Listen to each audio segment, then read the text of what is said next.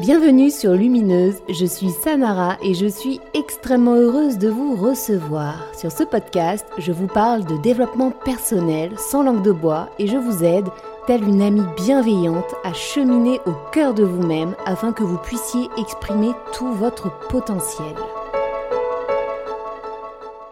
Dans l'épisode d'aujourd'hui, je vais vous parler de vos émotions.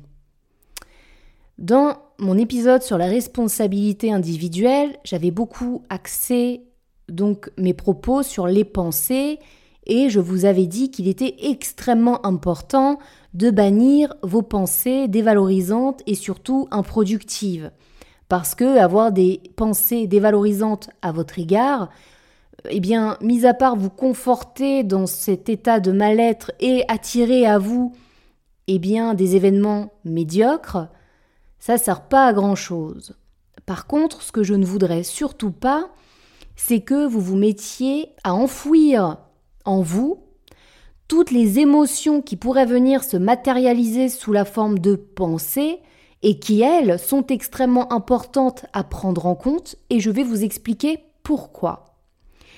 Un peu plus tard, nous verrons comment utiliser ces émotions à bon escient et à la toute fin de l'épisode, dans le passage à l'action, eh bien, je vous donnerai des outils qui vont vous aider à récupérer cette émotion, à l'analyser et puis derrière à en faire quelque chose. Il ne faut surtout pas confondre euh, vos pensées négatives avec vos émotions. Déjà, il faut bien comprendre qu'aucune émotion n'est négative. Une émotion est le résultat de liens de causalité qui vous ont conduit à ressentir cette émotion et donc par la suite derrière à vous comporter d'une certaine manière. Je vais prendre des exemples concrets pour que vraiment euh, ce soit plus pertinent et que vous compreniez ma pensée. Prenons l'exemple de quelqu'un qui ressent beaucoup de colère en lui. Alors déjà la première erreur à faire, c'est se dire la colère est quelque chose de négatif, donc, il ne faut pas que j'écoute cette colère et à la place, je vais tenter d'y apposer des ondes, des pensées positives.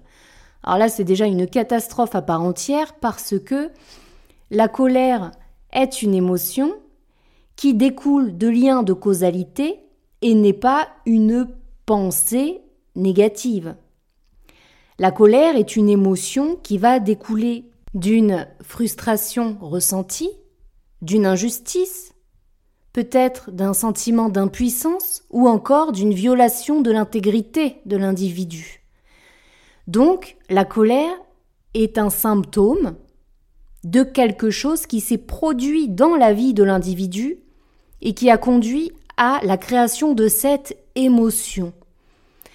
Et donc ce qui est important de faire, c'est de rechercher au cœur de soi-même pourquoi on est en colère. Pourquoi est-ce que je suis en colère?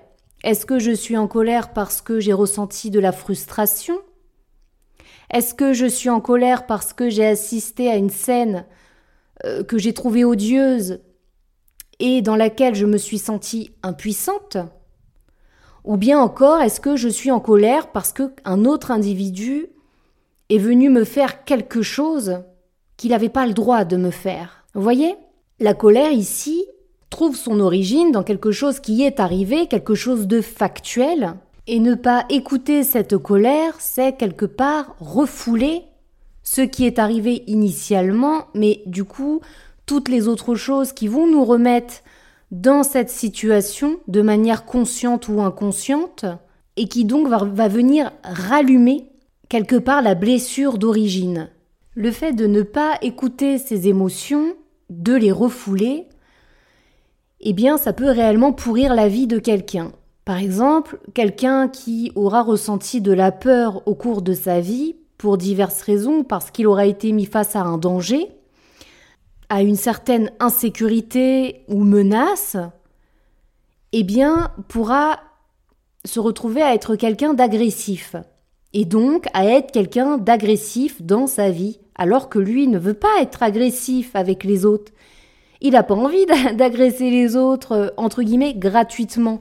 Parce que l'autre en face, qui n'a pas ce lien de causalité, qui ne sait pas que cet individu a connu peut-être un événement qui lui a fait terriblement peur, dont l'agressivité découle, va juste se dire, ben, euh, cette nana ou ce mec, il est complètement taré, quoi. Alors que non, il n'est pas taré. C'est juste qu'il a eu à faire face à un moment donné à une émotion extrêmement forte qu'il a refoulée. Et en étant refoulée, cette émotion va, se, va, toujours trouver un moyen de se manifester. Donc effectivement, au début de l'épisode, je vous parlais de somatisation. La somatisation, c'est lorsque le, corps pardon, va euh, déclencher une maladie, par exemple, euh, parce que, à force d'être foulé, l'émotion bah, va trouver ce biais-là pour s'exprimer. D'autres fois, ça va être des traits de caractère tels que l'agressivité. Ce trait de caractère n'est absolument pas un trait de caractère intrinsèque à la personne, mais plutôt un outil afin de faire face à cette émotion qui a été refoulée parce que trop forte ou parce que on a voulu y apposer à la place une pensée positive. Alors là, c'est juste contre-productif. Non, il ne faut surtout pas faire ça. Ce qui est préférable, eh bien, c'est de rentrer en empathie avec vous-même, de vous questionner sur pourquoi cette émotion apparaît. Pourquoi est-ce que dans telle situation je ressens de la colère? Pourquoi est-ce que dans telle situation je ressens de la peur? Parfois même il est difficile d'analyser l'émotion. Par contre, on va avoir l'une des résultantes de cette émotion. Tout à l'heure, je vous parlais de l'agressivité de la personne qui avait ressenti de la peur à un moment dans sa vie. Si vous faites partie de ces gens agressifs, eh bien, de vous demander, ok, mais pourquoi je suis agressive? Qu'est-ce qui vient s'allumer en moi et va venir déclencher cette agressivité envers autrui? Parfois, ça peut aussi être une agressivité envers soi-même. L'agressivité va découler de quelque chose. Tout comme les émotions elles-mêmes vont découler de quelque chose. Nous sommes des êtres humains, nous ressentons les choses très fort, nous ressentons l'environnement, les autres, ce qui nous arrive, ce qui nous est dit, ou bien ce qu'on entend de manière extrêmement forte. Si vous voulez être maître de votre vie, eh bien, vous devez apprendre à accueillir vos émotions, à les décortiquer, afin de comprendre quel message ces émotions sont venues vous véhiculer. Qu'est-ce que cette émotion vient vous dire sur vous-même, sur votre histoire, sur la manière dont vous vous êtes construite, et réussir du coup à dissocier les éléments qui vous appartiennent et qui font qu'ils sont vous, de ceux qui ne vous appartiennent pas et avec lesquels vous vous êtes construite, avec lesquels vous avez construit toute votre identité pour pouvoir être beaucoup plus aligné avec vous-même avec ce que vous voulez faire de votre vie, avec la personne que vous savez être à l'intérieur et que vous voulez être aux yeux du monde. Absolument personne n'est tel qu'il est par hasard. Personne.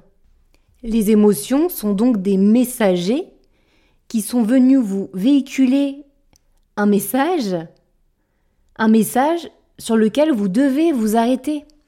Il ne faut surtout pas refouler toutes ces émotions. C'est vraiment très très important. La plupart des émotions qui nous pourrissent la vie, eh bien elles nous pourrissent la vie parce qu'elles ne sont pas écoutées. À partir du moment où le message est dissocié de l'émotion ressentie, l'émotion ne nous pourrit plus la vie. Et c'est là qu'on comprend qu'une émotion n'est pas négative et qu'on comprend qu'elle est juste le messager, le messager de ce que nous avions à apprendre sur nous-mêmes. Là où ce travail devient plus complexe, c'est lorsque ces émotions découlent d'événements qui nous sont arrivés pendant l'enfance. Parce que tout ce qui est arrivé pendant l'enfance, eh bien, sont des éléments qui sont tellement enfouis à l'intérieur de nous qu'il est extrêmement difficile d'aller les rechercher. Mais attention, difficile ne veut certainement pas dire impossible. Puisque la genèse d'un grand nombre de comportements que vous allez avoir à l'âge adulte se trouve dans votre enfance. Et c'est là que ce que je vous disais tout à l'heure prend vraiment une grande importance, c'est que aller rechercher l'émotion, parfois c'est très difficile. Il est beaucoup plus facile d'aller s'accrocher au tempérament, aux traits de caractère que nous manifestons et que nous savons à l'intérieur de nous que ça ne nous appartient pas, pour ensuite, tel un fil, remonter jusqu'à la source. Et une fois que vous êtes remonté à la source, surtout n'ayez pas peur de regarder. Il faut être honnête, il faut être franc. C'est un travail qui, pour être efficace, se doit d'être fait en toute honnêteté. Vous devez être honnête avec vous-même. Vous n'êtes pas obligé de le crier sur tous les toits. Mais vous devez être honnête avec vous-même. Vous devez aller regarder, eh bien, pourquoi l'événement qui s'est produit a déclenché chez vous cette émotion. Quand je dis qu'il faut être extrêmement honnête, c'est aussi parce que, eh bien, lorsque l'on retombe en enfance, forcément, on retombe au contact, eh bien, des personnes qui nous ont élevés et très généralement que nous aimons énormément. Et souvent, on peut ressentir une espèce de honte à l'idée d'aller quelque part incriminer notre maman, notre papa, nos frères et sœurs, peu importe, pour quelque chose qu'ils ont fait. On va leur trouver des excuses du type non mais bon c'est son caractère, il ou elle n'a pas voulu me faire de mal. Non non non, mais ça on arrête tout de suite. Ça c'est pas c'est pas important. Vous êtes en train d'incriminer absolument personne et en plus c'est un travail que vous faites en toute intimité. Vous le faites à l'intérieur de vous-même. Vous n'êtes pas là à aller sonner à la porte de cette personne pour aller lui cracher du venin au visage, c'est pas ça. Mais vous devez absolument regarder le factuel. Qu'est-ce qui s'est passé et qui a déclenché chez vous cette émotion? Vous êtes des êtres humains et vous ressentez des choses. Vous devez respecter ce que vous ressentez. L'erreur aussi à ne pas commettre, c'est lorsqu'on met le doigt sur quelque chose pendant l'enfance et qu'on se dit mais oui, mais c'est dû à ça que je me comporte de cette telle manière, c'est d'aller essayer de comparer votre ressenti si vous avez une fratrie avec vos frères et sœurs. Sachez bien qu'il peut y avoir trois, quatre personnes qui assistent à la même scène et qu'il y aura trois ou quatre versions de cette même scène. Parce qu'il y a plusieurs points de vue, parce qu'il y a plusieurs sensibilités, parce que nous sommes tous différents et que quelque chose qui vous aura été terrible à vivre, très probablement n'aura pas été vécu de la même façon par une autre personne qui pourtant aura été dans la même pièce que vous à ce moment-là. C'est réellement un travail intime au sens où il se fait entre vous et vous-même. Et c'est pour ça que vous devez être honnête avec vous. Vous avez le droit d'avoir une sensibilité un peu plus accrue sur certains sujets, dans certains domaines, et d'avoir vécu plus péniblement certaines situations que vos frères et sœurs, par exemple. On parle de vous, là. On ne parle pas du frère, de, la sœur ou du voisin. Donc attelez-vous à sortir de cette culpabilité qui n'a vraiment pas lieu d'être, osez aller regarder en face ce qu'il s'est passé, et vous, dans votre intimité, prenez les décisions nécessaires à votre propre épanouissement, afin de digérer l'émotion ressentie, de pouvoir l'intégrer pleinement et de ne plus souffrir de cette émotion qui viendrait tel un messager du passé, venir vous cogner dans la tête et euh, prendre des décisions à votre place, vous faire avoir des réactions qui pourraient sembler disproportionnées et finalement qui le sont vis-à-vis de la situation actuelle, mais qui se trouvent être disproportionnées parce que influencées par le fait qui s'est produit bien avant et qui n'a pas été intégré et digéré. Je peux vous assurer que ça, ça peut vous changer la vie à un point que vous n'imaginez aujourd'hui pas du tout. Vous avez très certainement connu tout un tas de cercles vicieux, de schémas répétitifs désagréables dont vous n'arrivez pas à vous débarrasser. Vous ne comprenez pas pourquoi vous retombez sans cesse dans certains schémas. Eh bien ici, je vous ai déjà donné l'une des raisons. Lorsqu'on ne va pas creuser pour aller rechercher le message de telle ou telle émotion, la vie n'aura de cesse de nous remettre face à des situations qui vont déclencher chez nous les mêmes émotions jusqu'à ce qu'elles soient décortiquées, jusqu'à ce qu'elles soient intégrées. Tant que vous ne faites pas ce travail d'introspection pour aller rechercher pourquoi vous ressentez cela, vous serez mis face à des situations qui seront émotionnellement ressemblantes, identiques à la situation originelle.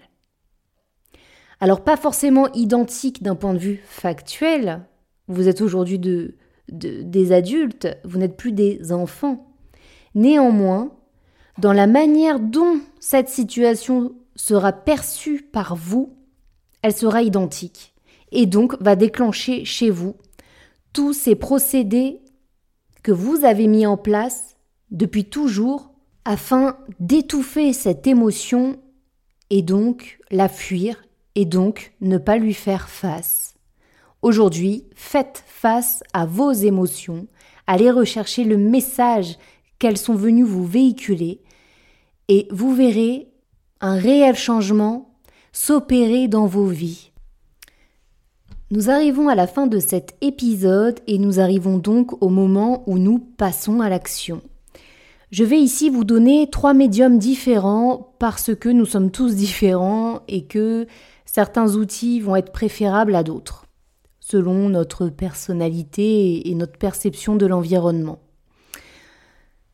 Je vous conseille soit de prendre un papier et un stylo et donc d'écrire, soit de vous parler à voix haute, soit de vous allonger dans le noir, dans le silence et de visualiser.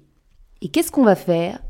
Donc soit on l'écrit, soit on le visualise, soit on se parle à haute voix. Je peux vous assurer que se parler à haute voix, outre le fait qu'on peut passer pour une psychopathe aux yeux des, des, autres qui vivraient dans la même maison que nous, faites-le de préférence lorsque vous serez seul, c'est extrêmement efficace. Donc, vous allez vous concentrer sur l'émotion la plus forte et celle qui revient de manière récurrente dans votre vie. Vous allez vous accrocher à cette émotion. S'il est difficile de trouver une émotion particulière, accrochez-vous plutôt aux caractéristiques comportementales que vous avez et que vous savez que ça ne vous appartient pas. Par exemple, l'agressivité, alors que vous savez bien au fond de vous que vous êtes quelqu'un de doux et que vous n'êtes absolument pas quelqu'un d'agressif.